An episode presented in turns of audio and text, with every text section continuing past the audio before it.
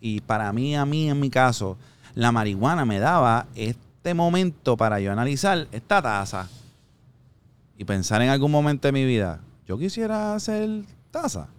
No sé si yo quisiera hacer taza, ¿verdad? No voy a hacer taza, esto no es lo mío. Pero- pero-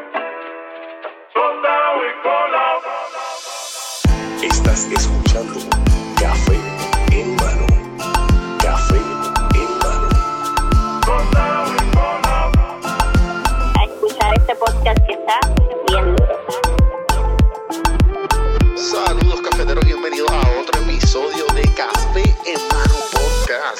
Vamos a empezar esta pendeja. Saludos, cafeteros, bienvenidos a otro episodio de Café en Mano Podcast. Y hoy es un episodio especial porque estamos en 420. Y mira quién, mira quién tenemos en el día de hoy. Ah, Dime, fam, 420 season, yes. Papi, qué duro. Cabrón, mi, mi Juan Beat de octavo grado está ahora mismo brincando y saltando, cabrón, de que tú estás aquí, cabrón. Qué Yo duro. era qué súper fan de ti, cabrón. Cuando Bueno, soy yo siendo estaba- súper fan. Cuando estaba en fusión, eso es lo de fusión. Sí, Qué claro. duro, Eso fue una etapa bien, bien importante. Cabrón, y, quiero empezar el podcast porque te- estamos hablando de esto. Santi es mi primo. Ya, Yo tengo 30. ya, Santi tiene 20. ya. Entonces, cuando yo le digo, yo- cuando yo le digo, cabrón, creo que conseguí a Audi. Entonces, él me dice, pues yo conozco a Audi de, de Chente. Ajá. Ah, del corrido de Chente. Y yo, Ajá. ¿qué cabrón? Que tú conoces, que es imposible. Porque obviamente yo te conozco de esa etapa de fútbol. Ahí. Claro, claro. So, me imagino que, ¿sabes? Tu trayectoria debe ser bien Mira, loca. algo bien cómico que me pasó hoy, precisamente hoy en la barbería, es que esta muchacha, ¿verdad? Con, con un chamaquito, Mm. 8 o 7 años, eh, va a la barbería y dice, mira, es, es para ver cómo funciona, cómo es que se saca cita. Y yo de Claro. casualidad estoy afuera con mi barbero, mi barbero le está explicando. Entonces cuando mi barbero entra, la muchacha me dice, Audi. Y yo, ajá. ¿Tú, ¿Tú me puedes tirar una foto conmigo? Es para mi hija, que ella es súper fan de Chente. Y yo, claro, no hay problema. Loco. tiró la foto con la muchacha y después la muchacha me dice, cuando se tiró la foto, la muchacha me dice, mira, y yo sigo, yo sigo tu cuenta. Eh, me encanta la música que haces, especialmente Rainbow. Wow. La muchacha me habló de una canción mía que tiene como 15 años. Sí, que esto, ¿Entiendes? esto, esto es pre- prefusión, ¿verdad? Eh, eh, Rainbow fue después de Fusión, pero Ah, está ya, en ya. ese mismo sí, flow. entre, entre medio. Que es un proyecto que yo hice de Purple World, que fue independiente, y entonces que cuando me mencionan canciones así como Rainbow, yo sé el efecto que tiene, porque es una canción que habla de... un- Yo en esa canción de Rainbow lo que hice fue buscar la manera de describir a la mujer como lo más grande del mundo, como un arco iris, como algo que sale solamente en es- ocasiones especiales y whatever.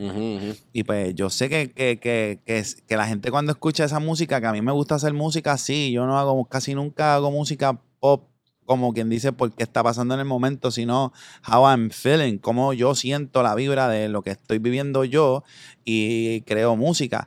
E- En, depende de la situación. Porque, Claro. por ejemplo, hoy, ya aprovechando que estamos en Fortuny, hoy está saliendo la canción de No Fumaba con Jodosky. Papi, Jodosky estuvo aquí en el. Nosotros tenemos un Ajá. show de Cornflake. Ajá. Y Jodosky se metió ahí para el Cornflake. Y, y también duro. lo dijo, lo mencionó. Pues hoy, hoy está saliendo esa canción, se llama No Fumaba. Este, casualmente pienso que la canción tiene un, un- una idea bien cabrona porque estamos, como que esa es la realidad actual. La realidad Ajá. actual para mí es de un montón de gente que no fumaban, pero ahora que es medicinal, pues se están dando la oportunidad de consumirla, ya sea de en pen, en gomi, en lo que sea, pero se están dando la oportunidad de, de que ese- esos cannabinoides entren a su cuerpo. Sobre Claro. el tema se basa en esa vuelta de que no fumaba. Sí, no, lo porque pueden tam- cachar por sí, iTunes o Sí, porque Spotify. antes era como que la lechuga del diablo. Tú sabes. Y Ari, yo era un tecato, yo lo he dicho en muchas, en muchas podcasts. Yo era denominado un tecato. Este nene, lo que es un tecato, muchos de ese nene va a salir drogadicto, lo que hace es fumar marihuana. Sí, el gateway drug. Y pues yo creo que pues ya trascendió esa idea, esa mentalidad, ya hay mucha gente que entiende la planta, eh, hay muchas personas que no solamente son eh, rastas o personas que sean ateos. Claro. O sea, hay religiosos que entienden la planta ya, gente que entiende la planta real, qué hace la planta, cuál es el efecto, porque tú no te arrebatas con repollo, tú no te arrebatas con una rosa, tú no Sí. te arrebatas con una margarita. tú te arrebatas con marihuana, es por algo. Entonces, es una planta, no estamos hablando, sí, el hombre ha logrado hacer, llevarla a niveles como el pollo, que los otros días vi que en los años 30 el pollo pesaba 9 gramos y ahora pesa 20. Sí, sí, sí. Este GMO va a tocar. ¿Entiendes lo que te quiero decir? So, el hombre ha logrado llevar la categoría, la calidad de, esta, de este producto del bot a niveles. ¡Wow! O sea, ahora mismo tenemos moñas que tú cuando las ves, tú haces, wow, qué delicia, qué rico esto, cómo. Y esos son manos de personas que llevan la planta a ese nivel con sus alimentos, con sus trucos, con sus cosas. Claro, el, el- el cariño que le da. Pero realmente la planta sigue siendo una semilla. Una semilla que para que florezca, un grower tiene que funcionar como Dios. Cuando digo eso, es que el grower tiene que tener la luz que se refiere, por el tiempo que se requiere luz, oscuridad por el tiempo que requiere oscuridad la planta, agua cuando requiere agua la planta, comida cuando... O sea, todo esto lo hace una persona. En el caso de si la dejas crecer en el monte, pues va a crecer en el monte. ¿Entiendes lo que te quiero decir? Y entonces el, el- el- la industrialización de la planta que ya entonces está llegando a niveles que yo me acuerdo cuando lo dije en Chente me empezaron a Ujú. tripear y ya, Chen- ya Chente está vendiendo Chucky. Ujú. Sí, sí, sí. este, Cuando dije lo del avión, Y cabrón, cuando eso- dije lo de la y- casa. Y eso no fue hace poco. Sea, eso, eso no fue hace tanto. Eso fue hace menos, ¿me entiendes? Eso fue los otros días. Sí. Que, tú, que me acuerdo que cuando tú te introduciste, te introduciste en, en el corillo, que como que poquito a poco fue Ajá. creciendo el, el- Claro. también a la misma vez el, el, el awareness de- del, del cannabis. Todo, todo, porque mira, el- la, la, yo no he cambiado, no he cambiado nada. Hoy lo estaba hablando con un amigo James, out a James y el podcast. Ujú. eh, que él me dice, cabrón, la gente piensa que lo tuyo pasó así de la nada y yo, yo te he visto por todos estos años, yo, yo no he cambiado nada. Lo que pasa es que el foro que, utili- que, que yo estaba usando mi foro y entonces ahora pues Chente me dio la oportunidad de, de poder transmitir esta información y comunicarme con la gente Sí, sí. alrededor de ese foro. Y entonces ese foro es más grande, pues ahí la gente se entera de más cosas, el mensaje llega más rápido. Y es esa oportunidad, gran oportunidad de conectar con el pueblo. Me parece entonces bien cool que entonces pues tenga a la mamá en este caso y a la nena, que ambas pues me conocen tú y tu primo, que me conocen de diferentes esta- estatus.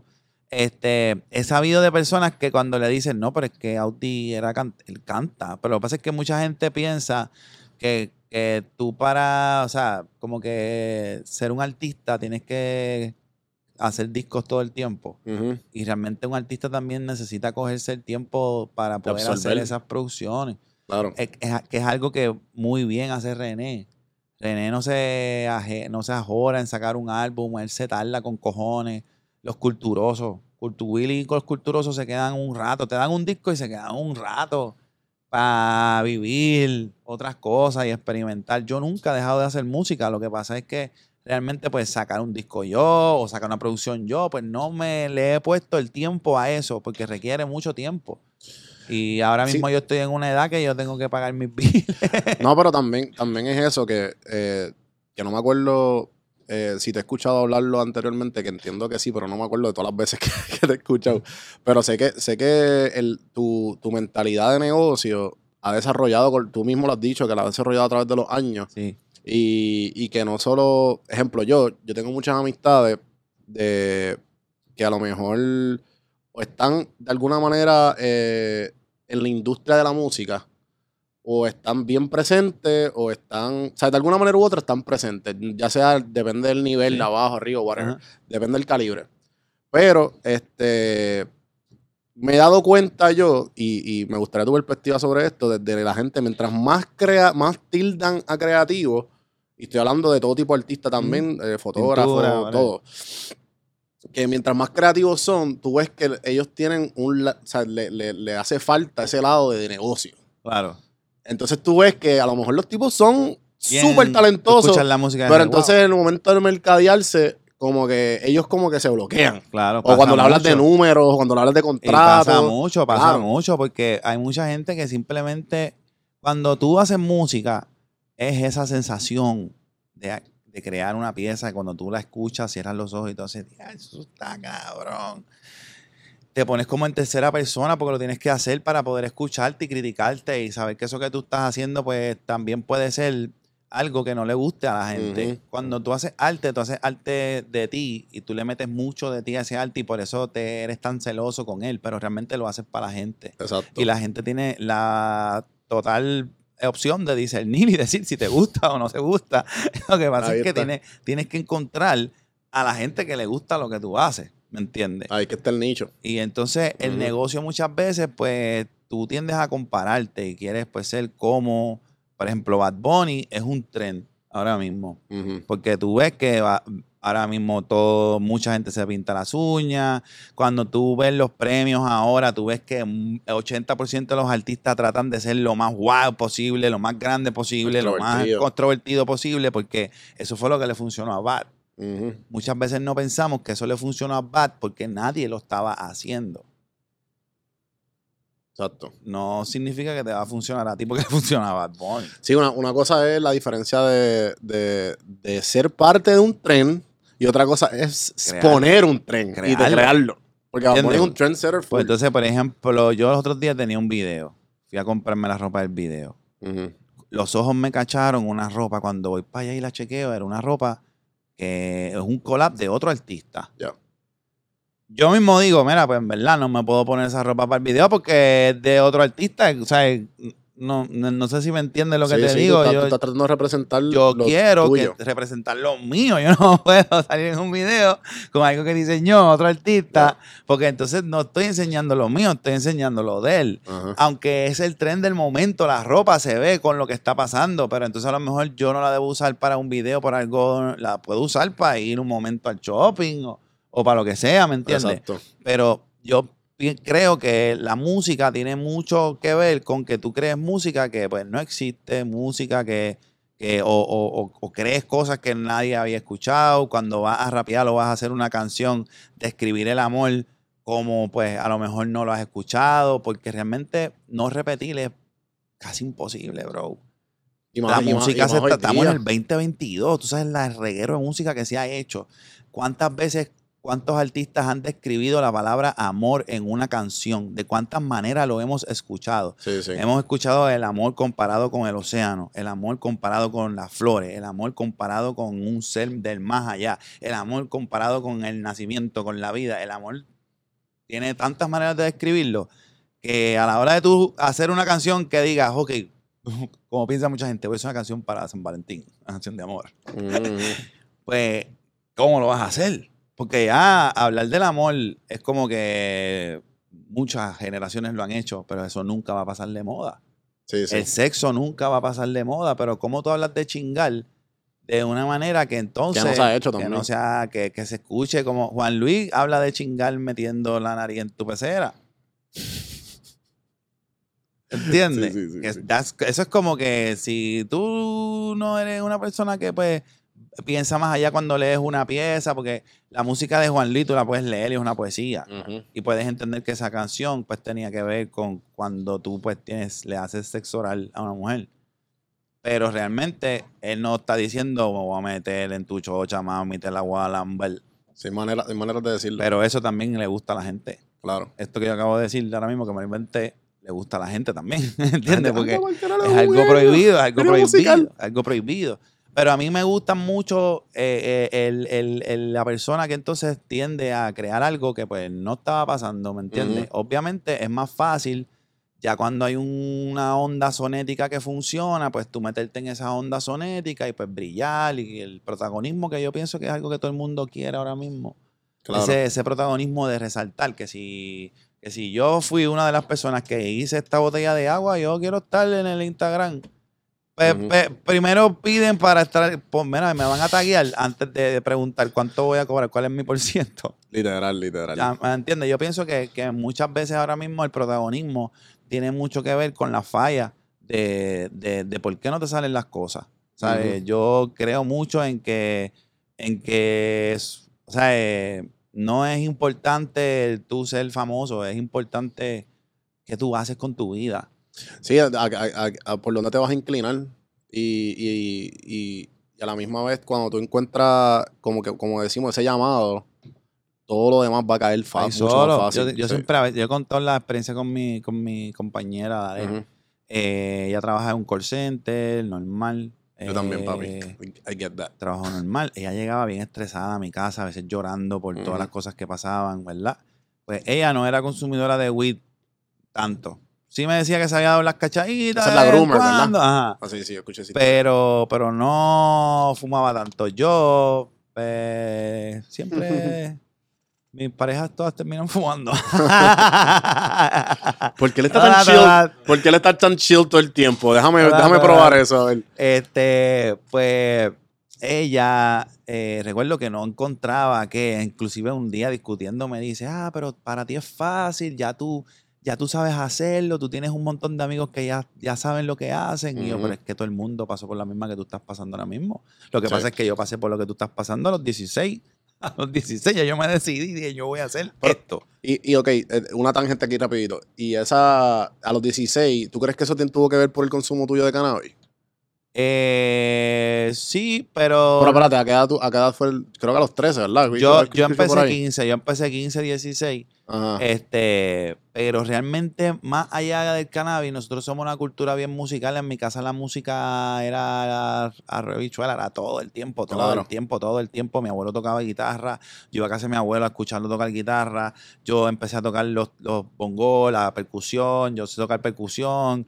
Ya entonces no, la música era las fiestas de Navidad, yo sabía cantar, so, yo cantaba en las fiestas de mi familia. Cosas de plena y pendejaces así, pero como tenía la habilidad de improvisar, pues yo le mandaba bullying a mi familia en las mismas plenas y todo el mundo se lo tripeaba. So, ya yo venía con eso. En mi papá es consumidor habitual. En esos tiempos estaba escondido por sus trabajos y cosas. Ya se retiró, so ya no importa si yo lo digo, pero mi papá era consumidor habitual. Eh, cuando yo empiezo a fumar, que ya yo tuve la dicha de poder ir donde mi, mi mamá y decirle, mira, ya yo Yo estoy fumo fumando, marihuana, exacto. a mí me gustó, no sé por qué dicen que no. Mi mamá lo que me pidió en ese momento que en paz descanse fue que no dejara la escuela. Pues yo nunca dejé la escuela. Yo creo que esa conversación tiene mucho que ver y esto puede ser algo que le funcione a algunos padres. Este, porque el hecho de que mi mamá se abriera así conmigo la convirtió en mi mejor amiga, la convirtió en la persona que tiene que ser.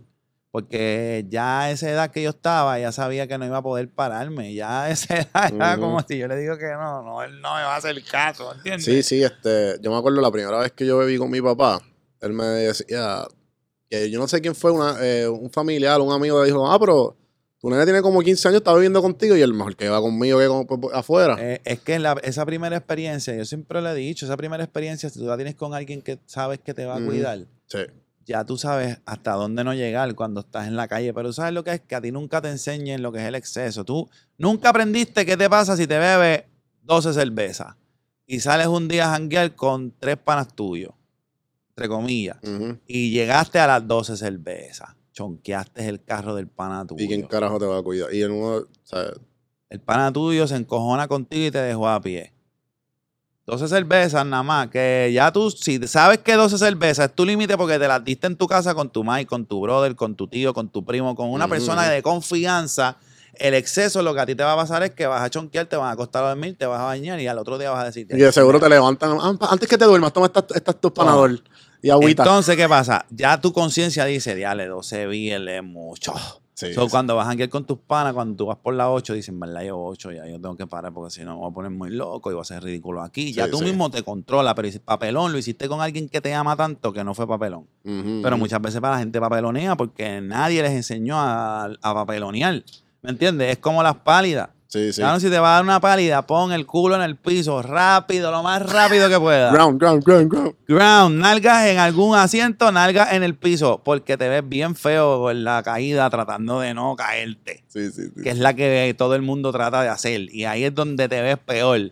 Te ves mejor, cabrón, que si te empieza a joder el estómago, tú sientes que te va a dar algo, mira, donde sea que esté, dale para el piso, siéntate. Si alguien te pregunta algo, es que tengo un dolorcito de espalda y no quiero puedo estar parado y te sientas, cabrón, sí. se te va a ensuciar el pantalón un poquito, pero no vas No. a pasar por el papelón de que te vean diga, aguantándote de un de una pared invisible. ¡Ay, ay, ay! ¡Bam! No, papi, lo he visto, todos lo hemos Sí, visto. Sí, sí, obligado. Eso todo el mundo lo Y vivió. sí, yo creo que, que, que parte de, de- es parte de, o sea, es parte Ajá. de, pero... Pero entonces, ok, a volver a lo que estabas diciendo, entonces, eh, a los 16 tú dijiste que pues ya tú sabías que la música era... Sí, ya yo me había decidido, ya como que Eh, sí sabía, porque yo trabajaba como quiera. En mi casa yo tuve que aprender a trabajar desde chamaquito y sabía que eso era lo que yo quería hacer. Este, y me tomé mi tiempo porque cuando tuve una experiencia de mi abuelito se me murió, entonces mi mamá trató de que yo no cogiera mucho para ¿A qué la edad fue calle. esto? A los 16. Ok. Ese fue un turning point, porque entonces mi mam- mami no quería que yo cogiera mucho para la calle. Yo vivía en un barrio en Santa Juanita y mami no quería que yo como que cogiera mucho para la calle. Ok. So, mami me habló de un grupo de jóvenes que había de la iglesia. Ok. Y pues fui y en verdad me quedé porque había un culito que me gustaba. Pero ensayé, hice una audición para el coro de la iglesia. Hice el coro de la iglesia. Cuando hago el coro de la iglesia, pues ah, empiezo a trabajar los ejercicios de respiración, ejercicios para del estómago, para tú abrir ese esófago y cantar mejor. So, cogí todas esas técnicas del coro. Eh, uno de los muchachos del coro que tocaba guitarra se le jode la voz para un show que él tenía de una banda de rock de música cover. Ya. Y me ofrece que si yo puedo cubrirlo en una noche y me pagaban. Yo, claro que sí. Y me van a pagar por ir a janguear. Ajá. Tuve que pedirle permiso a mami, tenía 17 años. Sí, Tuve que sí. pedirle permiso a mami para que me dejara ir a janguear porque le dije que era un guiso. Literalmente yo iba a cobrar este, por ir allí. Pues fui y hice los coros, normal. Pero me di cuenta que pues el pana, cuando se acababan las canciones, no tiraba ninguna dinámica con el público, no hablaba con la gente. Pues cuando tú no tienes esa dinámica, la gente sigue en la suya. Sí, pa, es, como si, es billar, como si fuera un radio como ya. si fuera un radio porque tú lo que estás es tocando. Yo, pues, tengo un poco esa habilidad de, comunicar, de comunicarme con un público. Y pues sí, yo, sí, de, sí, MC. ajá, en la segunda vuelta de esa primera vez que fui, le digo, mira, este, para el segundo set, ¿a ti no te molesta si yo cuando terminan las canciones digo un par de cosas, qué sé yo, para que la gente me dijo, dale, dale, dale. Se joda, zumba. Y pues yo empecé a hacer eso. Cada vez que se acababa una canción, empezaba a joder un poquito. Mira, eh, este es el grupo Nómada, se llamaba Nómada. Estamos pasando la cabrón y todo el mundo, eh. ¿Qué pasa? Que al pana le gustó la Ah. dinámica y me dejó en la banda. Entonces ya ahí eh, fue mi primera experiencia de, de estar en un grupo de banda. Esa fue la primera vez que fui a un estudio, grabé mi primer coro como una banda de rock. Era, era o sea, mi hijo entró con una banda Sí, de sí, rock and sí. roll. Este, ya que me tienes, recuerdo, que era el coro. Y pues con esa banda crucé todas las barras de Puerto Rico y todo. Y la banda después se rompió. Cuando la banda se rompió, pues yo dije, pues mano, en verdad, no sé qué más puedo hacer. Nosotros inclusive incursionamos con el rap haciendo covers de Limp Bizkit y Linkin Park. Wow. Y trabajábamos todo eso en covers. Era cuando tú ibas a janguear a Checkers, a Chili, y nosotros tocábamos en todos esos sitios. Yo era bien chamaquito, bien chamaquito, Sí, sí, sí, bien sí. chamaquito. ¿Tú no, tienes, ¿Tú no tienes pietaje de eso? No puedo preguntarle a ellos a ver, pero no sé si hay pietaje. Debe que- haber, debe que haber. algo por ahí, fotos o algo, sé yo. Entonces, este, después de ese meneo, pues ya yo empecé a trabajar en el shopping en Plaza, en Bora Bora, y allí em- empieza entonces el régimen de personas importantes a cruzarse, a cruzar. Entraban artistas, entraba gente que yo quería como que bloguear, pero nunca pude, siempre me picharon, todo el mundo me pichó. A mí me fue a buscar Vicente con Buda eh, a la tienda porque ellos iban a abrir una tienda de ropa. Y yo cuando voy para allá, que me hacen la entrevista, es de Buda Family, ¿verdad? sí, Cuando me hacen la entrevista, pues entro eh, al equipo de Buda y pues ahí yo lo que entré fue por la oportunidad de poder ver cómo yo podía dar el salto entonces a Pero esta era la tienda que estaba en Plaza, ¿verdad? Threads era. Bounce. Sí, Bounce. Treats, Treats era de otros panas míos de Londres, que era una tienda súper súper nítida, pero esta se llamaba Bounce. Ah, me acuerdo. Sí, sí, sí, sí, sí. sí. Estuvimos ahí un ratito y ahí, ahí es que yo empiezo entonces a, a legislar, pero todo este tiempo yo con lo mismo en la mente, de a ver cómo yo elegirle un estudio, porque para ese tiempo Pero- yo no podía, no era que tú podías poner en tu casa un micrófono con una computadora y tenías un programa que aguantara Fruity, era bien No, o- complicado. O, o empezar, empezar en el mismo celular. O sea, ahora tú puedes hacer eso. Exacto, Fácil. O exacto. no necesitas nada, tú es dar- darle record ya y, y si acaso tirar. Eh, cabrón, mira mi fu- fucking Waina, cabrón. Waina fue, no fue un, un, un freestyle en María. Ajá, O exactamente. sea, eh, so que eso no se podía hacer. El hustle era el- totalmente diferente. había que ir a la perla a cantar, había que pararse en una tarima y pararte frente a la gente. Y, Y esto tú le preguntabas, más, ¿dónde es el evento? Te decían, no, dale, trépate ahí que se joda. Sí, este, ya llegó un punto en donde cuando yo eh, me mandaron a buscar, hicimos fusión. Ya cuando entonces hicimos fusión, que yo entro a fusión, que ya estaba el G con el Cuchicuchi, Dani, ya eh, eh, eso, eso fue esa parte de mi vida que entonces me convierte en una figura pública, porque todo lo que yo hacía antemano era barras y cosas, no era una figura pública. En ese momento cuando ya tú salías Sí, pero eso te, dio, radio- eso te dio calle también. Sí, mucha, mucha. Eh, cuando ya tú haces Me radio... imagino que el, el, el, el, nego- el joseo de negociar también. Ah, ¿cuánto me va a pagar hoy? Sí, todo, barras todo el tiempo, porque era, era- parte de lo que yo aprendí fue eso, fue como que, que voy a tocar y me van a pagar por tocar. Salgo borracho de aquí, jangueo con cojones, más me Sí, porque la pagan. barra está abierta también. Ajá, más Sí, me pagan. Wow. O sea, yo desde ese día nunca más. O sea, sí llegué a cantar de gratis cuando empezó la vuelta de fusión, porque había que hacerlo para uno darse a reconocer y Claro. todo. Y eso fue una experiencia súper, súper enriquecedora en mi vida. Yo sí llegué a pensar que la, la habíamos hecho. Ese fue el momento que yo pensé, como, como cuando ya tú llevas toda la vida soñando con algo y te ves en la tarima, ves en televisión, tu mamá está orgullosa, está todo el mundo bien proud en el barrio. You are a star, everything is good. Se explotó la bombita. Se cayó toda la vuelta, no se hizo el negocio con Atlantic Records. Yo no tenía control de lo que estaba pasando porque pues yo era un artista de un grupo que evalúa la decisión entre mucha gente.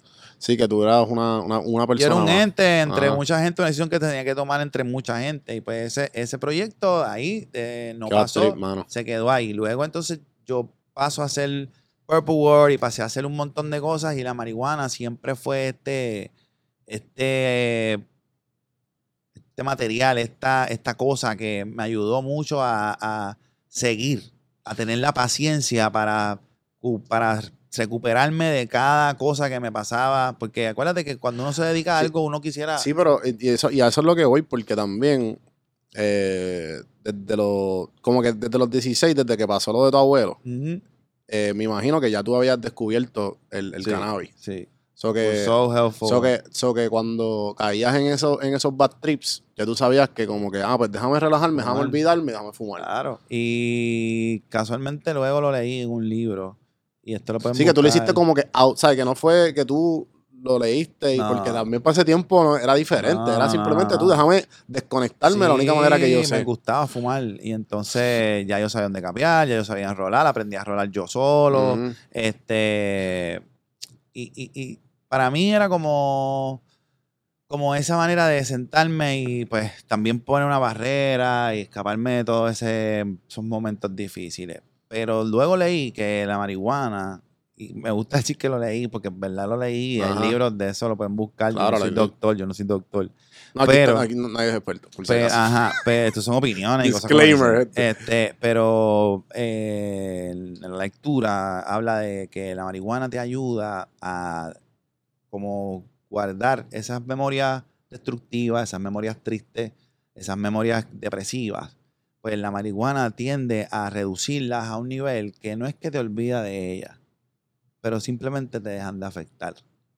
Eh, y es con paciencia y es porque vas analizando esta, esto que te está pasando de diferentes maneras, en diferentes aspectos, con diferente información. Porque se lo, lo hablas con, con Seba, lo hablas, lo hablas Ujú. con Santiago, lo hablo, lo hablo contigo, tú me das un feedback, él me da un feedback. Yo soy la persona que está en la depresión, yo soy la persona que necesito salir de aquí, ¿cómo lo hago? Estás buscando cómo salir. Cuando tú fumas, entonces tienes dos opciones y esto, y esto, en un libro que yo estaba leyendo con Chente que no he terminado, by the way, que es de Drug Use for Grown Up, Yo lo leí. este señor explica que las drogas no se deben utilizar cuando uno está en depresión porque no está haciendo Papi, la ese función tipo, ese tipo correcta. está cabrón. Que tú no sabes, yo, yo, yo me escuché ese podcast completo, el de Joe Rogan, el que dicen Joe Rogan, Ajá. y tú no sabes si el tipo está en heroína o no. Y él dice, yo no voy a disclose that. O sea, eso se escucha bien mal. Pero lo que pasa es que es este, farma, este farmacólogo. Te voy a decir, ¿verdad? déjame, déjame darle contexto a la gente, porque la gente rápido. Ya lo Mira, este, eso es lo que si están está en leyendo. heroína, como que en heroína, cabrón, ya, vas déjame- heroína tan rápido, ¿cómo? Esto empezó aquí, subió acá. ¿Cómo? Pero déjame darle contexto a la gente. Esto es de, de un farmacólogo que, que pues, eh, hace este libro que se llama... Drug Use for Grown Ups. Exacto. Entonces, básicamente, él da instrucciones de cómo usar todo, ti- toda Todo tipo, tipo de de droga droga. como un adulto. Como un adulto. Y entonces, pues, da los ejemplos de, otros de otros países como Colombia, como España, que ejemplo, para usar una droga como la cocaína, tienen estaciones el gobierno para probar si son eh, puras o no. Y ya tú sabes, pues, debe- o sea, hay unas instrucciones como que para tú usarlas Claro. para que no te vayas un Claro, al, ga- al claro, garete. claro. Es, que, es que la educación es todo. Ahora mismo la marihuana, a veces uno piensa, yo en mi caso pienso que la gente sabe todo, pero no. Por ejemplo, las revistas High Times. El otro día Ujú. estaba hablando con un amigo mío, son menores que yo. Cuando le- les, les- les digo las revistas High Times, se quedaron. ¿Cómo? No, no, no sé. So, no todo el mundo conoce las revistas High Times. no, sí. no- no es algo que nosotros, maybe los de la cultura, la gente que consume cannabis, la gente que está on to the point en el hype conocen High Times, pero no, no es algo que todo el mundo conoce. Claro. So, ahí es donde tú te das cuenta que todavía hace falta mucha educación porque la cultura de aquí, no de marihuanos, no era basada, no había mucha gente que se basaba en, en- en entender y en conocer lo que estaba pasando con la marihuana a través del mundo. Era más el fumar. Ya. Era enrolar y arrebatarte y pues ver cómo tú logras conquistar el mundo, hacer un par de pesos. Ajá. Pero ya utilizar la cultura, la marihuana como, como para leer por qué Bob Marley hablaba de esto. Empiezas a leer y dices, ok, los dreadlocks no son porque él quiere ponerse en los dreadlocks, los dreadlocks son para la religión, porque El Rastafari. rasta te sube por los dreadlocks. Ok, ya entendí los dreads y ahí Audi dijo, yo quiero dreads. Ujú. me empecé a crecer el pelo, entonces empecé a usar todas las cosas de Bob, Jamaiquina, Ujú. Rasta, ¿entiendes?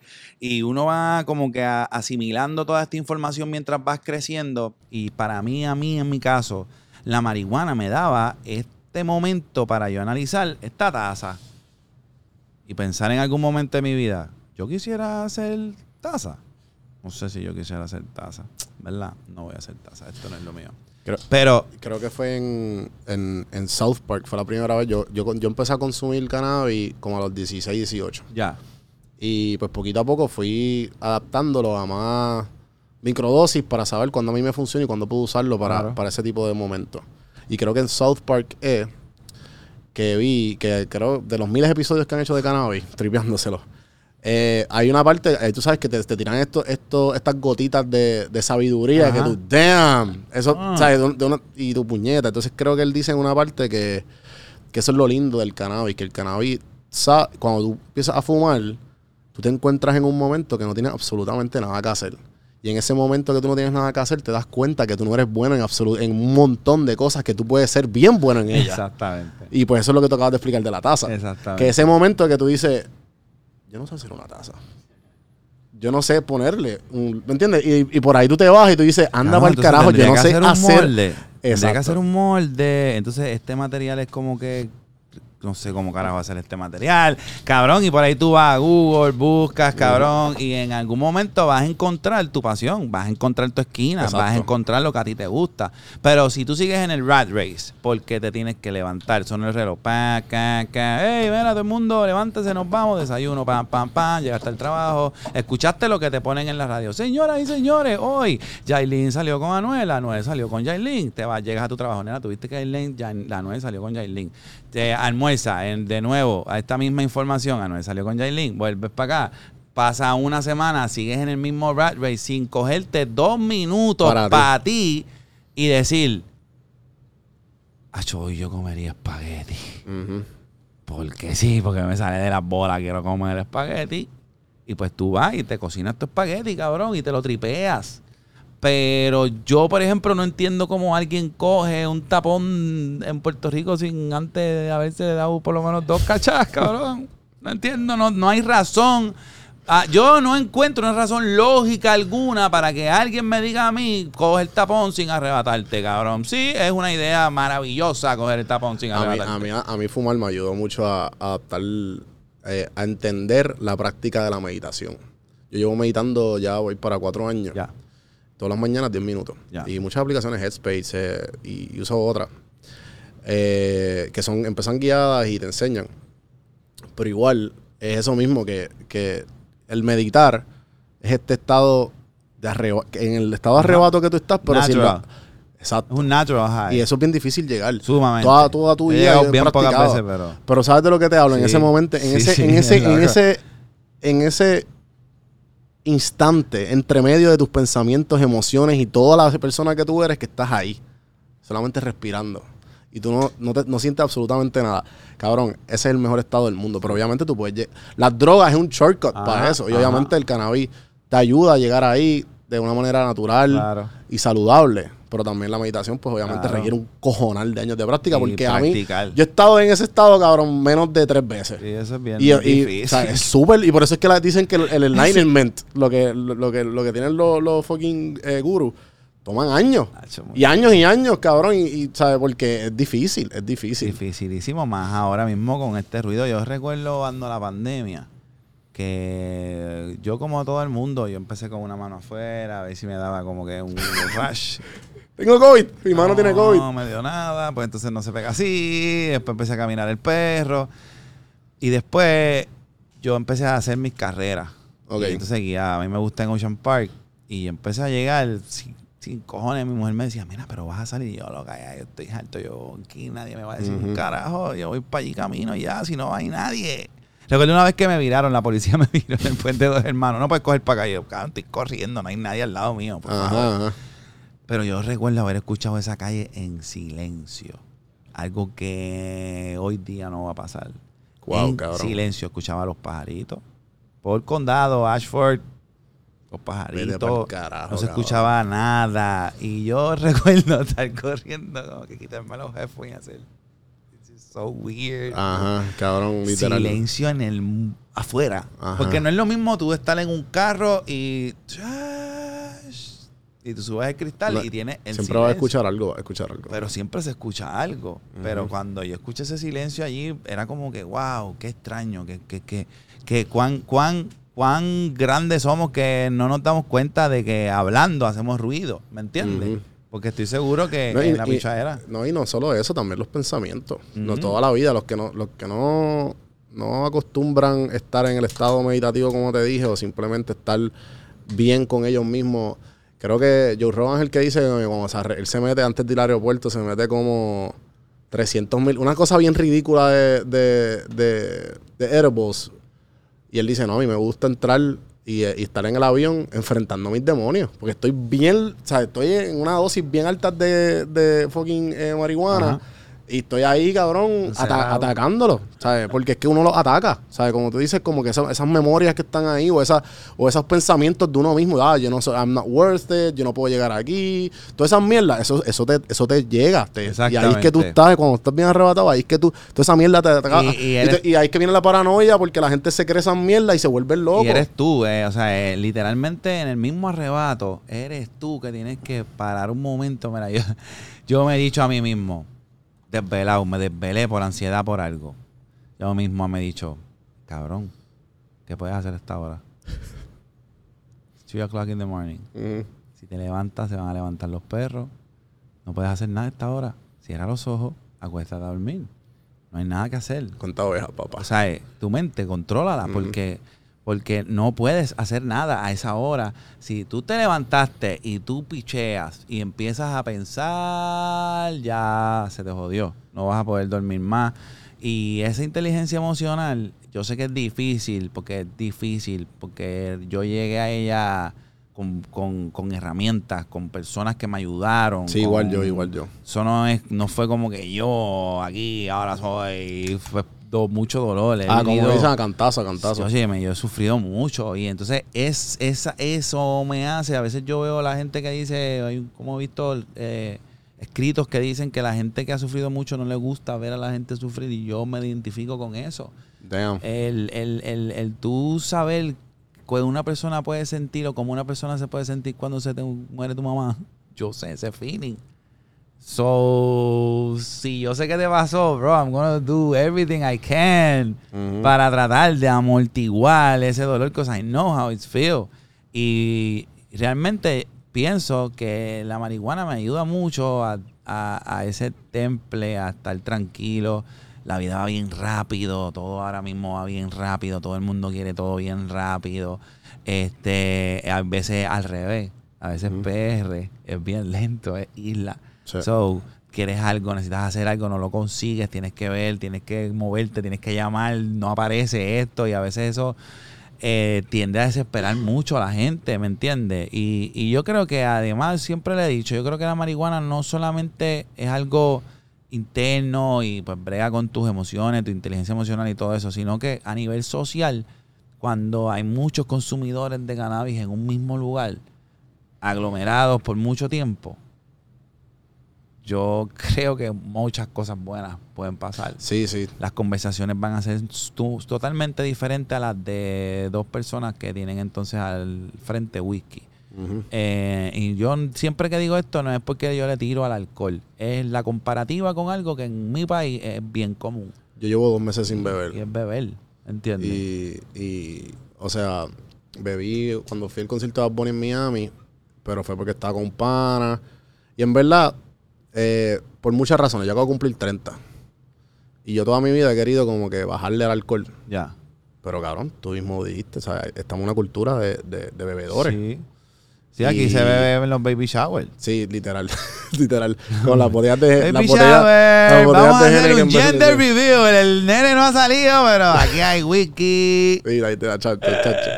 Eh, chichaito. Y, mano, en verdad que cuando, cuando tú estás en, Es bien difícil tú explicarle a la gente por qué no estás bebiendo. O sea, yo ahora mismo no es que pare de beber, es que no tengo ganas de beber. Sí, sí. Y prefiero fumarme un pollo o fumarlo, whatever, que estar... ¿sabes? Conmigo ya la gente se acostumbró. Era Audi. Pero acuérdate que es que, cabrón, yo, yo bebí... O sea, yo soy un social drinker full, de que estoy aburrido y me, me doy una cerveza, ¿entiendes? Pero entonces lo ven de mí y es como... ¿En, serio? tú? Sí, sí. El otro día me encontré un pana, que esto lo, repet- lo repetí en el podcast anterior, pero es que me, me chocó. Un pana que no voy hace años.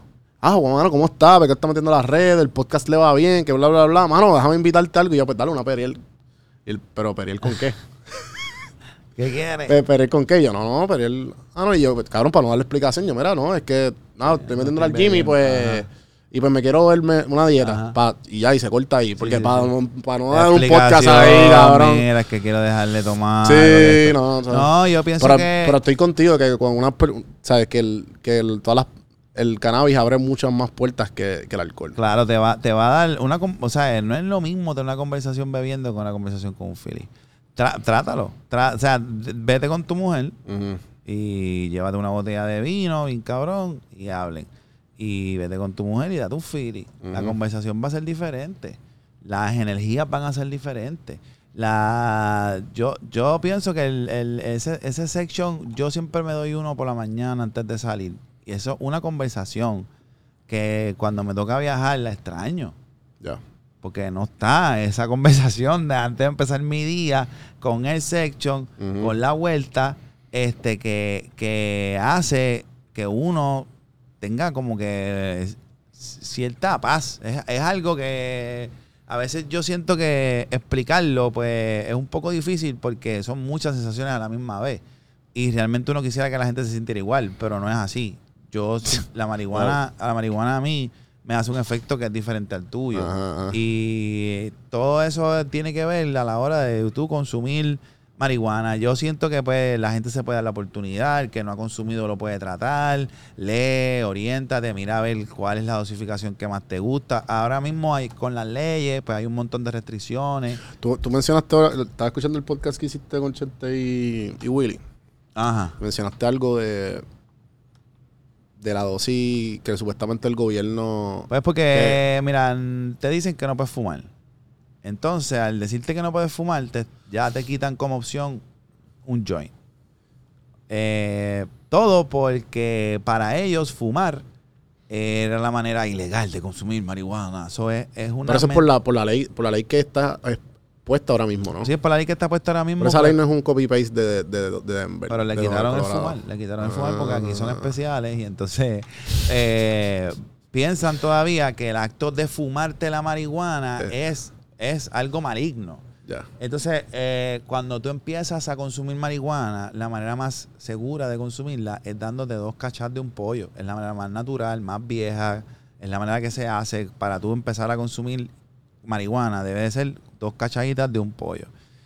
Eh, ellos tienen los vaporizadores. Ujú. Los vaporizadores, el problema es que cuestan de 50, 80, 100, 200, 300, 600 dólares y no todo el mundo tiene 200, 600, 50, 85 dólares para comprar un artefacto para tú fumar. Una libreta de papel le cuesta 2 dólares 3 pesos, y te traes 20 papeles, al 20 bollos con 3 dólares. Ujú. Eh, una parte que hay que meditar a la hora de tú decir, coño, no se me venden los vaporizadores, que la gente no, que mi empleado no vende bien. No, no, no, no, no, no. no. Hay que conocer la industria. Hay que saber cuál es el mercado. La gente fuma marihuana, la ha fumado toda la vida y se la van a seguir fumando. Que tú me la das en chocolate, bello, claro que me los como. Que tú me la das en mantecado, súper cool para ver películas.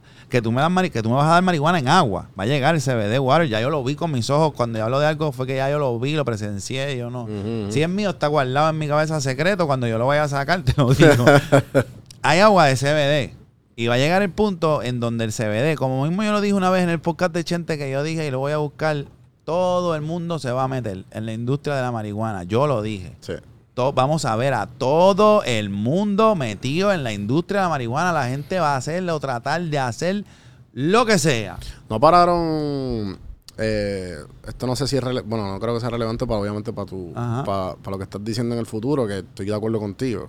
Pero no pararon las licencias ahora porque hay un- una, una- una Eso, saturación. eso de, lo han hecho. Lo que pasa es que el mercado está cerrado. Ah, O sea, eh, de la gente que quiere vender, ¿verdad? Sí, la- eh, lo, que pararon fueron, lo que pararon fueron las licencias de dispensario.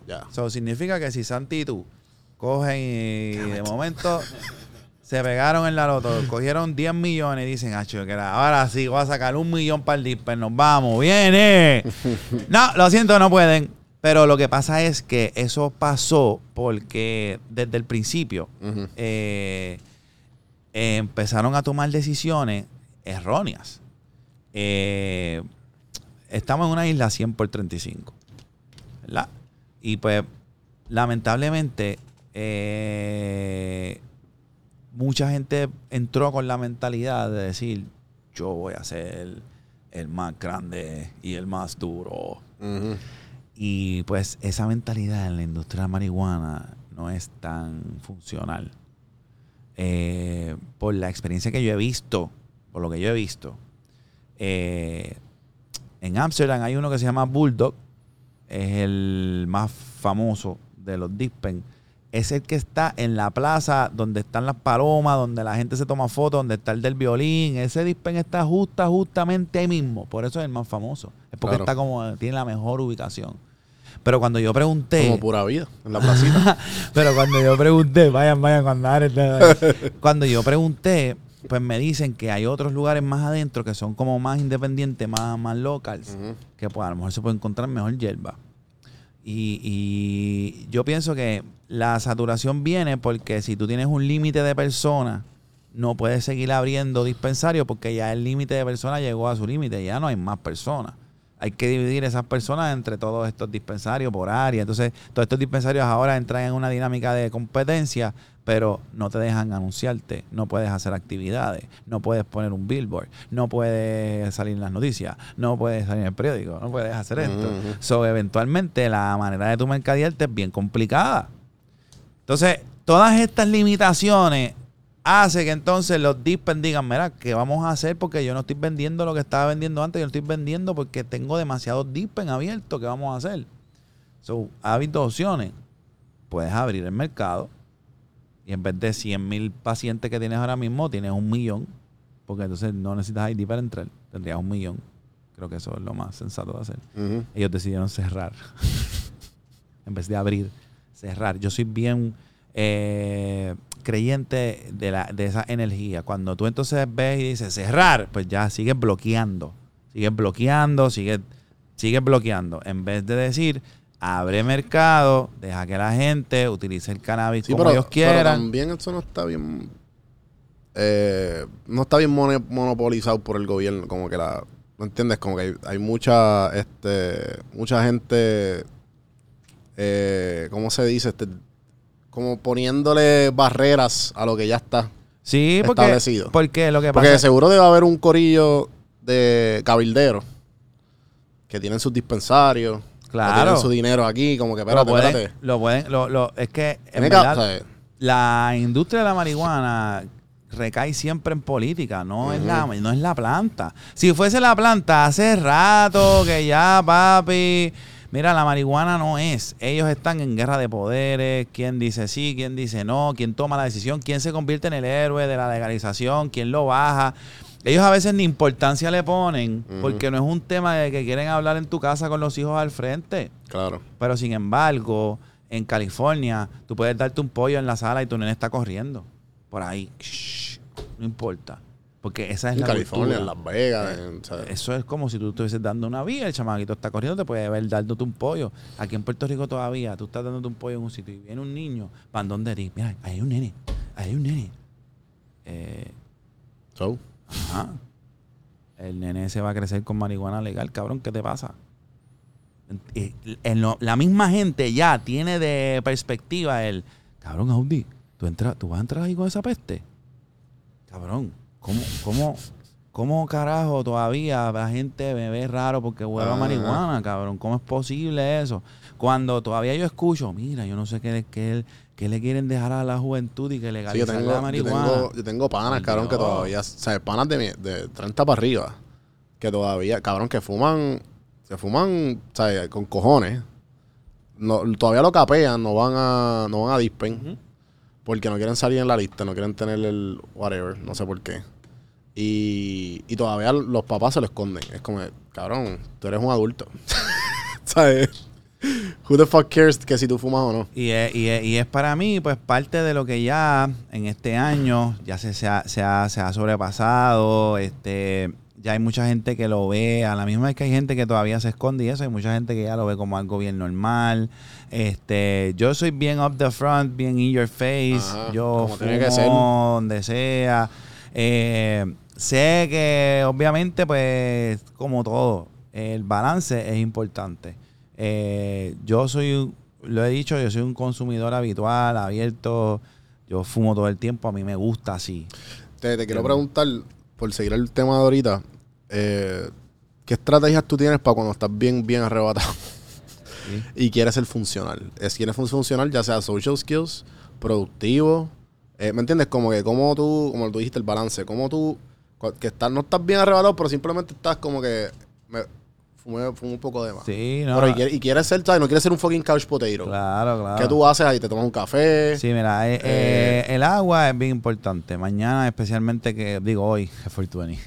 Eh, El agua, hidratarte es bien importante. Van, tú el que vaya a fumar hoy y demás, que sabe que si tú normalmente en un día te das tres pollitos y tú sabes que hoy vas para 10, para 15, para 20, hidrátate bien, bebe mucha agua. Eso es importante siempre a la hora de fumar. Eh, ya cuando tú te sientes muy arrebatado, yo cuando me siento muy arrebatado, yo tengo que cogerme un brequecito. Y tengo que cogerme un brequecito primero, antes de hacer lo que vaya a hacer.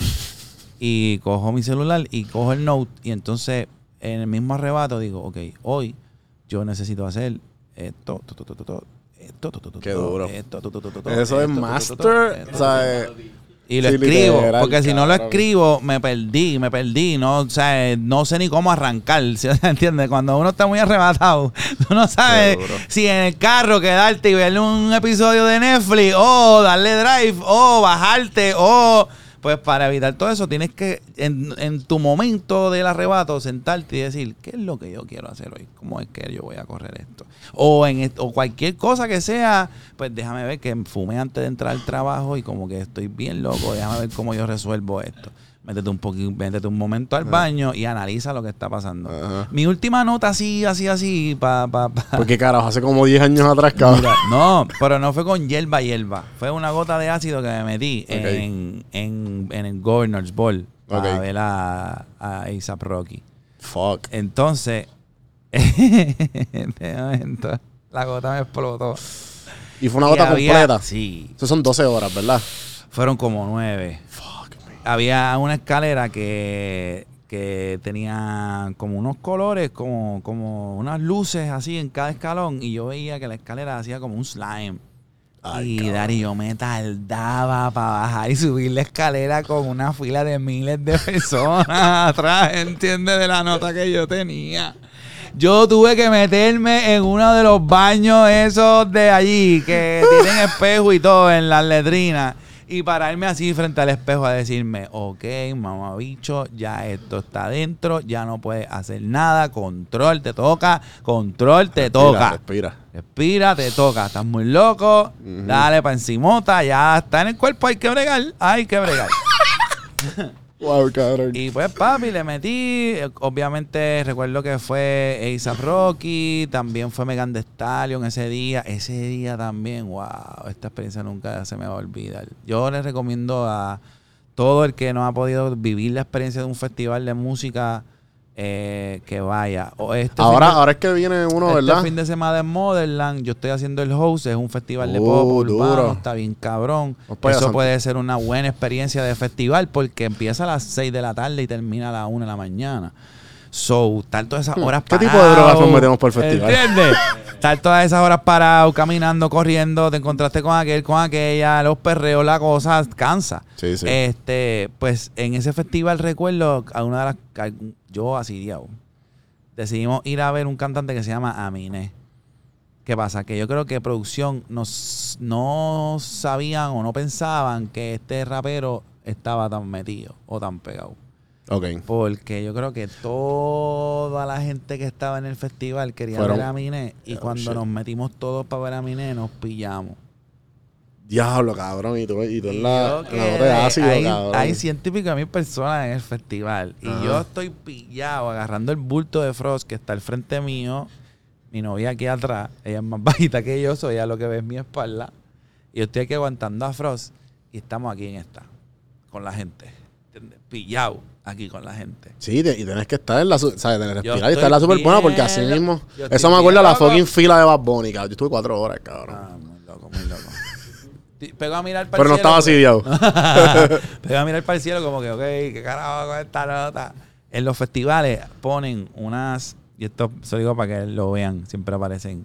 Son como unas esquinas que hay, unos cables que hay de esquina a esquina. o A veces le ponen globos, banderitas, cosas que son de esquina a esquina. En esta esquina, esto es, eh, los festivales están hechos, que eso cruza el cielo, para que tú sepas dónde está ubicado, porque esa esquina de allá tiene baños, tiene comida, tiene estas cosas. Esta esquina del otro lado tiene este arte o shows o barras y ya tú conoces la esquina, ya tú sabes para dónde coger viendo la, la- los globos. Y yo le digo a Frosto, Frosto, mira para el cielo, mira para el cielo. ¿Ves la Lo que veo son fila? tiburones. ¿Ves la fila de bomba? Sigue para la esquina, sigue, coge esa, coge para allá. Entonces Qué Frosto, experiencia más cabrón. Frosto es él como, él sabe que yo estoy bien loco. Out a Robertito Sean, que Sean también estaba bien loco, dos personas más para atrás. Ujú. Entonces estamos así. Y Frost, que no está en nada. Él piensa que yo me. Él, él tiene que haber pensado. el body yo system, el body system. Ajá, yo tengo que sacar la Audi de aquí. Este cabrón está asediado en este revolú. Yo me estoy volviendo loco y yo no puedo pensar como él. Y Frosto, como que su, su, su intención pega a empujar a la gente, pega a querer salir. Y yo, espérate, Frosto, Frosto, guau, guau, guau, guau, suave, suave, suave, suave. Porque yo no estoy en condiciones ni de discutir con nadie. Ajá. Que yo no quiero discutir Ni- con ni nadie, hablar. cabrón. Sí, sí. Por favor, vamos suavecito por ahí. Busca la esquinita y Frosto se empezó a mover, pa, pa, pa, pa, pa, hasta que salimos del bullicio. Literalmente estábamos bien cerca de, de salir, pero como estábamos tan pillados, yo lo que había era gente, gente, gente, gente, gente, gente, gente, gente. Hasta que logramos salir de ese bullicio, pudimos respirar normal y se, se como que la gente se esparció y pudimos ver el show de ASAP este, bien cool. Después, al Después de final- 85 horas, pero eh, después hay que caminar con cojones, ya tú sabes. Sí, pero sí. super cool, super cool. Así que invitamos a toda esa gente que vayan a este fin de Eh, semana al ¿cuánto- festival. eh, yo, yo- yo lo 23 vi de veces, pero es explícanos 23 qué y es. 24 de abril. Es la primera vez que se hace en Puerto Rico el, el, el Motherland. Es más, voy a grabarme diciendo esto para que DP. Duro, duro, duro. De- Ah, en todas las redes sociales, Juan del Campo. Ok, vamos a seguir hablando del Motherland. Pues dime, fan, estamos aquí hablando del Motherland. eh, que en el podcast Café en Mano con Luis B. Este, El fin de semana, 23 y 24 de abril, 23 cierra. Ajá. Sábado cierra Tego Cal- eh, domingo, perdón, sábado cierra Jam, domingo cierra Tego Calderón. Qué duro. Este, hace tiempo que no vemos a Tego Calderón. Eh, está además de ellos dos, hay un montón de artistas más, de que Becky G, desde Becky G, este, ¿quién más está? Chencho Corleone, está Zion. Hileno, está Alvarito, este John Z. John Z, Caleb Calloway va a llevar un par de gente. Este, yo creo que va a ser un evento súper cabrón. Invitamos a todo el mundo. Fin de semana 23 y 24. Hasta aquí ya están en tiquetera, todavía quedan. Ajá. El venue es el balneario de Carolina. Exacto. O sea, que es como que Ahí en la fue playa. hace como dos semanas, fue el de Afronation. Mismo, mismo venue de Afronation. Así que va a ser una película de Duro. payasita Motherland. Yo estoy hosting, así que vamos a joder. Durísimo. Pasar Eso dura tres días, ¿verdad? Dos, ese dura dos. Sábado y domingo. Sábado y domingo. Eh, este fin de semana también es Coachella. Ujú. Coachella es dos fines de semana. Fin de semana este que pasó y este fin de semana de ahora. Coachella para mí es el festival de los festivales. Es el festival. ¿Has ido un par de veces? Fui una, 2015. Quiero ir de nuevo. Y, y Este, Burning Man. Burning Man no lo he podido cachar. Ese Porque eso es como que por invitación, ¿verdad? Sí, no es que es por invitación. Es como que tú solicitas ir. Tú tienes que, es como una solicitud. Tú no puedes comprar una taquilla y ya ir al Burning Man. Como que tú Sí, como que te tienen que invitar. Tú solicitas y en la, solitu- en la solicitud hay como que preguntas como que cuáles han sido tus festivales favoritos, qué tú crees de esto, qué tú crees de otro. Y así ellos saben si tú vas a poder sobrellevar la carga del festival. Ya. Ese festival, tengo entendido que no sé si todavía o ya cambiaron, tengo entendido que no cogían ni dinero. O sea, que no es que sí, tú es como vas- que por invitación. y no es que tú vas y compras, este, no es que tú vas y compras eh, Una agua, taquilla. Ajá, exacto. Tienes que intercambiarlo todo. Se intercambia todo. So, pienso yo que ellos lo que hacen es que cogen como que ese script que tú llenas, pues te hacen como una evaluación y dicen, ¿tú crees que esta persona aguante Burning Man? Vamos a decirle que sí. Pues es que es una candela. La gente piensa, yo he ido a 12 festivales. Wow. Y los festivales son cansón. Tienes que tener la energía de tú meterle porque tú llegas a las 12 del mediodía, 1 de la tarde al festival porque a las 3 de la tarde toca un artista que a ti te gusta. Y el otro artista y cierra, por darte un ejemplo, de Weekend a las 11. Ujú. ¿Qué O vas sea, a ahí es de las 3. Sí, sí, sí. ¿Entiendes? Hace falta la batería. Obligado, obligado. Pero yo creo que, que, que son para mí esta, est- est- estas experiencias así que he tenido con drogas, algunas un poquito más alcohol que otras, nunca he, sobrepasado, sí. Y nunca he sobrepasado como que yo siento que yo me conozco muy bien y, y a mí no me gusta hacer papelones. Yo no soy de papelones. So, yo siento que cuando Bajo ya... control. Ajá, cuando ya yo siento que la nota está bien, que yo me siento chilling, que estoy bien, yo sé parar, yo sé decir que ya, yo sé decir que no quiero más. O sea, eh, Como un fucking adulto. si yo simplemente, este, si fluyo en lo que sea, pero sí me gusta siempre mi marihuanística. Like, yo uso bongo y fumo pasto. Yo así 10 y fumé pasto. Yo, para mí el pasto es como que mi tu- balance total. Sí, ese yo ground, con eso ground. yo ground cualquier tipo de nota. Y entonces, mm, este, me parece súper, súper conveniente que en estos momentos Puerto Rico sea un, en el Caribe, es, es ese pionero en esta industria que ahora mismo estamos siendo, pero fácilmente puede, podemos quedar atrás si no hacemos, miramos Las cosas que tenemos que hacer. Sí. en la industria. La industria, nosotros estamos como 10 años más o menos atrás de lo que está pasando. En casi todo, En mano. Y, en verdad es triste. Porque yo viví allá, yo viví en Atlanta tres años. Y, y, tú ves, y tú ves las cosas que, que están bien adelantadas, mano. Y, y, y aquí tú ves como que cosas tan simples que yo le he dicho antes. Cabrón, ir a una fucking gasolinera, gasolinera y bajarte el carro. Pagar con la tarjeta. O sea, tienes que ir, hacer la fila, entrar, pagar y ah, a la, a, a la de esto, a la, ¡A a la bomba. Y para colmo, tienes que ponerle el, la tapa para que no, para, que se quede solo, porque hay- no hay auto aquí, los quitaron todos. Cabrón, eso es tan estúpido. Entonces, cabrón, aquí, allá tú vas en cualquier gasolinera, para la tarjeta, pap, ya, ya, y no tuviste que no tuviste que interaccionar con nadie allí mismo. Sí, sí, sí. Ah, Es como que, cabrón, cosas bien bobas que tú te quedas. ¿Cómo es, cómo es posible? ¿Cómo es posible que estamos atrás? Sí, sí, como que, ok, ya en todas las partes del mundo echan gasolina con la tarjeta en la máquina. Ya son viejas las máquinas. Ya la- las máquinas de en Florida son viejas. Sí, sí, sí, sí. Sí, aquí pues las ponen sin el slot de la cama. Tienes que entrar y pagarme adentro. También yo creo que no sé si, no sé, no sé si, si la gente entonces dice, no, es que lo que van a usar son tarjetas trampeadas. Ay, cabrón, hay, hay tanta, hay tanta, eh, también yo escuché que era por el hecho que se, que se podían, había un truco en, las- en, la- en las máquinas viejas y por el hecho de no, no cambiarlas, había un truco de que tú podías trampear la máquina a que sea corriendo.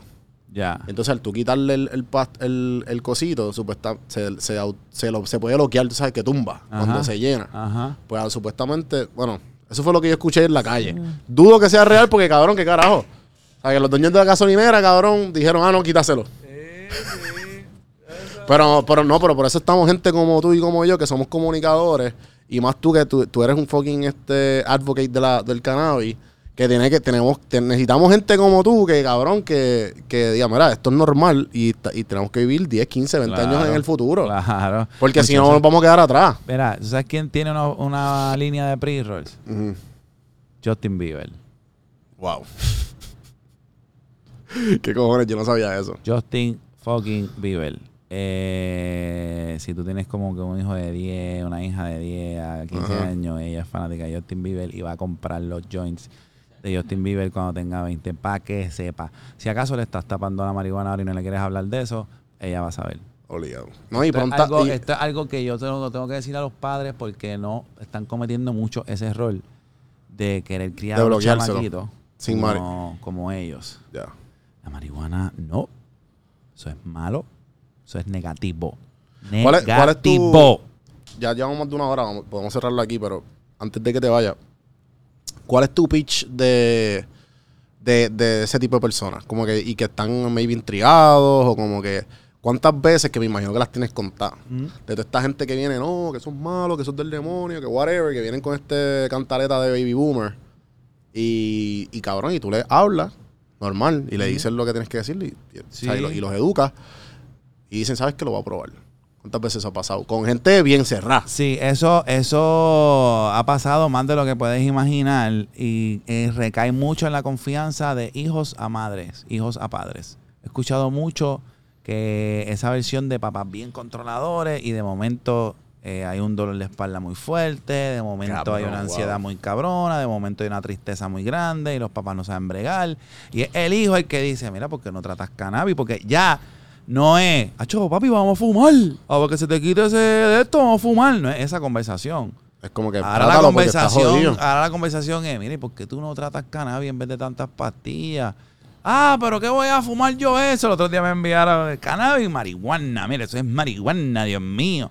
Y lo que no están entendiendo es que, eh, señores, ustedes fueron engañados. ¿Cómo es posible que su ego no les permita ver que fueron engañados? Es que es el mismo, es al mismo nivel de la religión. Ajá. Es al mismo nivel de como que tú no crees en Dios. No. Tú eres, tú eres ateo. Pues yo voy a rezar por ti. Yo voy a rezar por ti porque tú, o sea, tú tienes que rezar. Y yo, pero, Entiende. mira, pero soy buena persona. ¿Entiendes? Entonces, es, es- es como que, ok, cuando tú miras la marihuana, si yo te digo a ti, cabrón, la esclavitud en un momento fue legal. Era bien coger a un negro, ponerle una cadena y arrastrarlo por el piso como un perro. Eso estaba bien. Era una ley, cabrón. como tú me vas a decir a mí que eso es correcto? Que sea una ley no significa que es correcto. La marihuana debe de ser accesible. Que la gente tenga la alternativa, la opción de utilizar la marihuana como le dé la gana. Como después que el gobierno lo que tiene que hacer es, ¿cómo tú la controlas? Pues cabrón, cobra taxes. ¿Tú quieres tener seis matas en tu casa? Tenla. No importa. Esas seis matas, tú haces lo que tú quieras con esas seis matas en tu casa. Te, la puedes, te puedes bañar con ella, comértela, fumártela. No me importa lo que hagas. Tú la siembras y tú la usas para ti. En el momento que tú decidas Venderla. venderla Ahí te jodiste. de cada peso, tú me tienes que dar algo. Si no, te voy a pillar. Ah, tú eres delivery en bicicleta de octavitas y setitas. Pues tú como delivery me tienes que pagar un tax. Ah, tú eres delivery de bizcochitos, brownie, quesitos y mierda. Pues tú también me tienes que pagar un tax. Yo no te voy a quitar el negocio. No, tú me vas a rendir cuenta de cuánto tú haces Esto ya lo y, hacen, y tú ¿no? me vas a pagar un Esto ya- tax. Ya lo hacen un par de países. Claro, porque Sí, es sí. que no lo vas a poder parar. Es la idea, nef- la idea necia de pensar que tú vas a parar que la gente fume marihuana no tiene fucking sentido. No ha funcionado en 2022 años. No ha funcionado, cabrón. No va a funcionar. Es como lo que te estoy diciendo de que está en la ley que no puedes fumar. ¿Cuántas veces tú has visto a la gente fumar en el concierto? ¿Cuántas veces tú has visto a la gente fumar en un concierto? La gente aquí se fuma la marihuana. No importa que tú le digas que no, que te la tienes que fumar en vaporizador. No, Sí. mira, Lo no. más que que- me sorprende es el choli, cabrón. Cuando tú estás haciendo... tú- Oye, mira, este, están fumando. Pero, pero, cabrón, pero es que es lo más Sí, sí. lógico porque es lo que hace la gente. Ahora que tú te quieres tapar los ojos con las manos, no quieres verlo, sigues pensando que ese olor es maligno. Tú no estás viendo si yo te estoy diciendo, yo dejé el cigarrillo por la marihuana. Yo sustituí una caja de Newport al día por un par de joints. Me siento mucho mejor, todo en mi vida me va mejor, no hay peste. Es algo que yo pienso y yo digo, mira, yo creo que si tú ves la marihuana de la manera que es, ya, es como las mascarillas. ¿Tú te la quieres poner? Póntela. ¿No te la quieres poner? No te la pongas. Ese no es mi... ¿Sabes? Sí, sí. Cada cual. ¿Entiendes? Yo pienso que en cuanto a la marihuana, esa decisión que, que- que está ahora mismo en manos de senadores, legisladores, gobernadores, que lo que están es en una guerra de poder. Y uno, ¿cómo sabe eso? Pues Dari. Tú dices, pues, dale, cabrón. Ahorita me está fumando un backwood. Porque es que no me importa, porque es que ya llega un punto en donde uno quisiera hacer las cosas bien. Mira una de las cosas que yo te digo. Yo le digo a la gente. El gobierno te dice, ¿sabes qué? Está bien, la puedes comprar aquí. Bajo estos términos, tienes que tener un ID, tienes que ir a un doctor. Solamente la gente que tenga estos padecimientos pueden entrar a mi local a comprar. Además de eso, solamente te la puedes fumar o consumir en tu casa, en tu cuarto. Cierra la puerta con seguro, que no te vea nadie. Cabrón, es una falacia, cabrón. eso no va a en pasar. vez de decir, pues vamos a hacer algo. Luis B. Juanvi, perdón. Sí. Juanvi, eh, yo te digo, vamos a hacer un lounge de cannabis.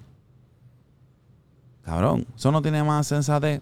Porque yo, como negociante, te voy a tener que pagar la licencia del espacio, voy a pagar agua, luz, voy a tener empleados. Y hago un lounge en donde la gente que compre el cannabis que tú le dijiste donde lo compraran, tengan donde eh, consumirlo. Pero como tú estás en la de que no, porque la marihuana es mala, porque la marihuana es una medicina, la marihuana no es social, la marihuana no, estás con los ojos tapados y no quieres ver la realidad del mundo. Claro. Verá lo que está pasando hoy, 420. Cojón de venta a la misma vez. A la misma vez en todas partes del mundo el internet va a estar lleno de humo. Literal.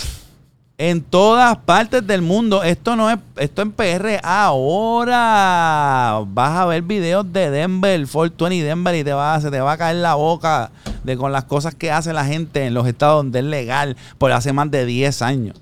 Y entonces tú dices, ya, che, mira Colorado, hacen 500 millones al año. Puerto Rico hace 30 millones. Con la capacidad de hacer el mismo medio millón. Pero como aquí los domingos hay que ir a la iglesia a rezar con una cámara grabándome, pues yo no puedo permitir que la gente fume marihuana porque es que eso es malo. ¿Por qué es malo? Explíqueme, señor gobernador o usted. Que, ¿Por qué es malo? Dame una razón, dame una razón por qué físicamente es mala la marihuana para el cuerpo. Los polls, los polls. Porque es que cabrón, le hemos buscado vuelta, vuelta y vuelta y vuelta y vuelta y vuelta y vuelta. Y lo que hicieron fue, mira, pues no se la fumen porque es humo y es- la combustión jode los pulmones. Cabrón. Y puedes fumar Newport. Sí, literal. Y puedes fumar Newport. Pues no tiene sentido lo que me estás diciendo. No tiene sentido lo que me estás diciendo. No es real lo que me estás diciendo. No es verdad. Lo que me estás diciendo no es la verdad. Ustedes tienen una guerra de poder ahí, a ver quién decide qué. La banca tiene el negocio parado porque no puedes utilizar el banco Federal. para la marihuana porque la marihuana la tienen que sacar de la tipo 2 y la banca tiene que cambiar sus reglas. Bien cabrón. Entonces la banca no quiere cambiar sus reglas. So, última hora te están diciendo, cabrón, cuando a mí me salga de los cojones o cuando yo pueda hacer que la banca y todo esto, cuando yo pueda, Pues dale, pero mientras tanto estamos bregando con Putin, estamos bregando con el otro, no podemos bregar aquí, no podemos hacer lo otro, no podemos, no podemos, no podemos. Ahora mismo no. Si fuma, está arrestado. Sí. ¿Ya entiendes? Entonces, vela esto, que esto mucha gente no lo entiende. Si yo tengo este cannabis aquí y te lo vendo, eso es algo bien ilegal. Porque no, y lo ilegal es porque yo no le estoy pagando taxi al gobierno. Ajá, obligado. Como que, ey, ey. El delito es, mira, eh, vendiste eso, ¿dónde están mis chavos? Ya lo vendiste, ¿dónde están mis dos dólares? Ah, Ok, estás bien ahora. Ahora estás bien. Perfecto. Qué lindo es todo, cabrón. ¿ah? Entonces, cuando tú vienes a ver, eh, te están diciendo, tranquilo, fuma marihuana por ahí, que no te cojan, trata que no te cojan, pero yo no puedo decirle a la gente que ustedes pueden fumar marihuana porque entonces yo pierdo voto, porque entonces, mira, imagínate qué va a pensar mi mamá en la iglesia, imagínate la señora de la esquina, imagínate, cabrón, en esa es la mentalidad. ¿Cómo este dijiste ahorita que, que pues de tanto uno quiere hacer mucho? Pero obviamente hay veces que tú, no, tú, tú te das cuenta que tu, tu poder o, o el- o lo que tú puedas hacer llega hasta cierto punto. Cierto punto, claro. Y obviamente pero eso te jode, eso jode a uno. Claro, claro. Eh, Sí, porque tengo, y tengo muchas amistades, ejemplo, tengo un, ami- un amigo específico que, que, que lo único que hace es criticar el capitalismo y el climate change. Full. ¿Sabes? De que, cabrón, de que al nivel de que afecta a su salud mental. ¿No me entiendes? Está al, al tanto la. ¿Sabes? Y se entiende, mano, la pandemia, todo lo que está pasando, la ansiedad. Pero yo soy de las personas que yo no, yo no me pongo ansioso bajo cosas de que no puedo controlar. Eso como tú dijiste, como tú dijiste ahorita, lo aprendí con tiempo y cantazo. O sea, yo no me voy a preocupar como el tapón. Diablo, ¿qué voy a hacer? Un podcast o un librito o una música porque cabrón, o, o darme una cachada o algo porque... Yo hago esto. por- sí, sí, sí. So, siempre fuma y ya, y, y va al carajo. ¿Sabes? Cuando, cuando te, te entra ese... eh, Porque me imagino que te debe entrar. Claro, oye, para todo. Óyeme, yo he fracasado en un montón de cosas que yo he tratado de hacer. Yo he dejado gente arrollada sin querer. A mí me llaman y yo les digo que sí. Y papi me siguió llamando a otra gente y seguía haciendo cosas y se me olvidó contestar y piensan que yo soy un huele bicho porque soy un pitcher porque yo no quiero hacer nada. No, no, no, no, no, no, no. Yo soy de las personas que si... ¿Cuántas veces tú me llamaste para venir para acá, bro? Papi, pal. Follow up, follow up. Estoy aquí. Sí, a obligado, 420. obligado. Llegué. Por 20, papi. Pero cabrón, yo tengo tantas cosas que, por ejemplo, yo a veces me dicen, Audi, te necesito en Miami mañana. Y tú me llamas mañana y tú, Audi, ¿qué haces? Estoy aquí En en, Miami. Miami, agregando unas cosas. Llego el viernes. Cuando llegue te veo normal. Eso es lo que yo hago. So, cuando yo cuando necesito algo de alguien, yo voy poco a poco, hago mis llamadas y espero y me cojo mi tiempo y paso la manita y yo entiendo tu situación. Yo entiendo que tú puedes estar ocupado. Yo entiendo que tú tienes mil cosas. Yo entiendo que tú puedes tener, ma- mano, un bebé nuevo. Un bebé nuevo te saca totalmente de concentración total de las cosas que tú tienes que hacer. Obligado. Pues tranquilo, papi, cuando tú tengas break, hacemos, hacemos esto. Ah, que no se pudo, no se pudo, pues no se pudo, le doy. Seguimos por otro lado.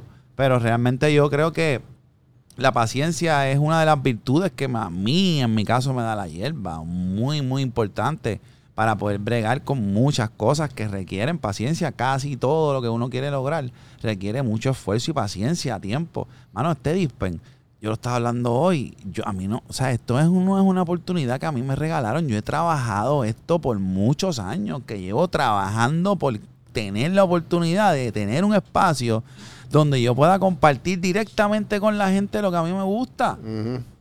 Y poderte decir, Wambi, ¿qué es la que hay? ¿Estás bien, Hacho, cabrón? Que no puedo dormir. Hacho, me llegó esta marihuana, cabrón. Deja que tú la pruebes. Claro, cuando yo recibo esa llamada, yo no voy a creerlo. Deja que tú la pruebes. Y esas son las cosas que yo siento que a mí me gustaría hacer por la gente y qué sé yo. Que tengo ahora mismo un montón de limitaciones, sí. Y yo pues voy de cuadrito en cuadrito. Tú, mano, ¿tú te crees que a mí hoy no se me van a tirar en el party ese de 420? Van a llegar allí. Cabrón, y, yo estaba pensando eso, estaba hablando fuera del aire, de, o sea, estaba organizando unas cosas que props, en verdad. Pero nada, y yo dije, ya lo cabrón, ese sitio es bien, es pequeño. Sí. y tu papi, tú llevas de Media Tour Óyeme, eh, en verdad, eso era un party que yo iba a hacer para 500 personas y se me fue de las manos. Todo el mundo quiere ir. Pues, ¿qué pasa? Yo sé que allí van a llegar, maybe llega Salud, maybe llega alguien. Allí no hay nadie de marihuana, ninguna compañía de marihuana está metida en ese party. Eso es un party para celebrar Fortuny con un montón de artistas, un montón de gente y corillos. Si está la gente de Caribbean Hemp Farm, que son legales, que venden hemp, que está autorizado por lo federal.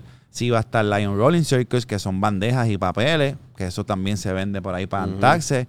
Eh, allí no hay ninguna compañía de marihuana está asociada a ese evento porque la gente está en otra mentalidad. Obligado. Y yo tengo que ir con la mentalidad de la gente, no la mentalidad de la industria que es arcaica y vieja.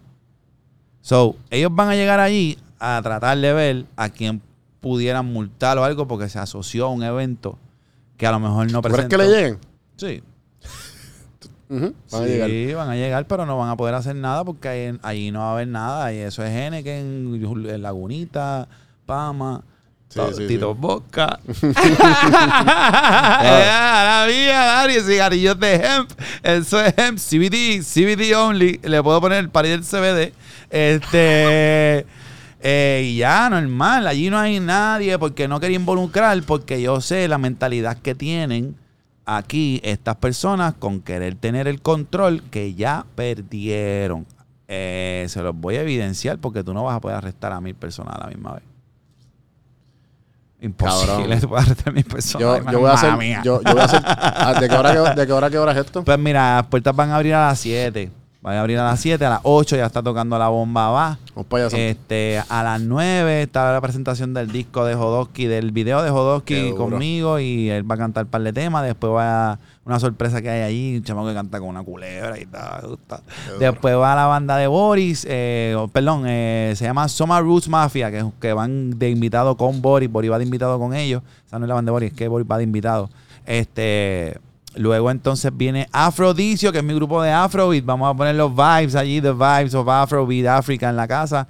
Eh, luego de Afrodicio vienen los raros y después de los raros Lion Mico. Ese es el party cabrón. de 420 de la placita. Para pasarla bien allí normal. CBD, Corillo, CBD.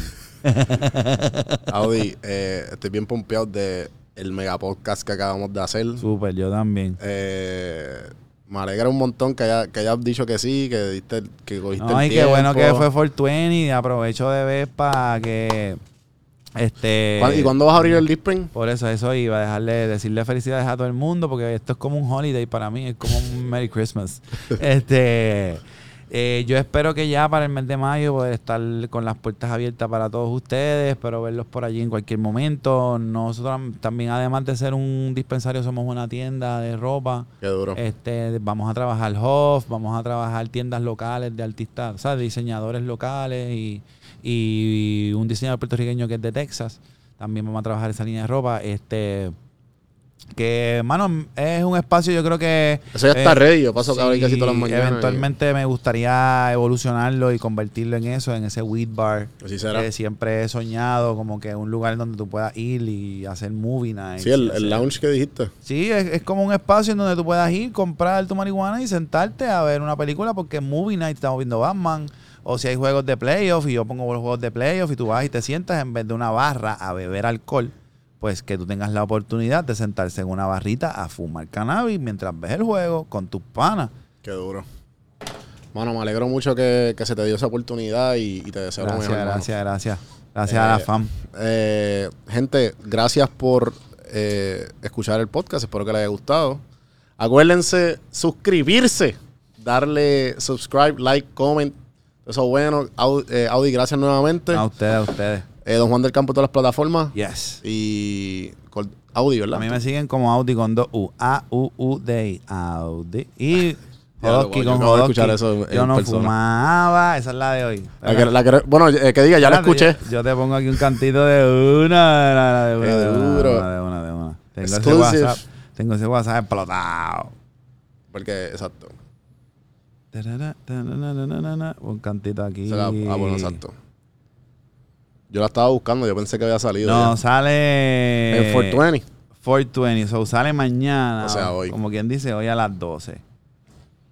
Dímelo, papi, ¿qué hay? Dímelo, papi. Cabrón, estás fumando con cojones, vale. Vale, qué carajo, Yo, cabrón. papi, eso te va a hacer daño. digo, papi, yo tengo licencia. ¿Y qué tiene que ver? Medicinal, esto es para el dolorcito de espalda. Eh, ahora todo el mundo usa usa para el dolor. Pero tú no viste, ay, Pero, bendito, pero mira. tú fumabas de siempre, cabrón. No, no, no, no, yo no fumo. Yo te voy a contar, mira, es que yo no fumaba, pero ahora es que me hice mal. Todos los días me da con prender, todos los días me da con quemar, ok, porque yo no fumaba, pero ahora que me hice mal. Todos los días me da con prender, todos los días me da con quemar, ok. Ahora me paso los días quemando blones. Más o menos. Ese es flow perreístico arrebatado. Qué duro, me gusta, me gusta. Eh, bueno, gente, gracias. Y espero que se hayan disfrutado. Hasta la próxima. Seguimos.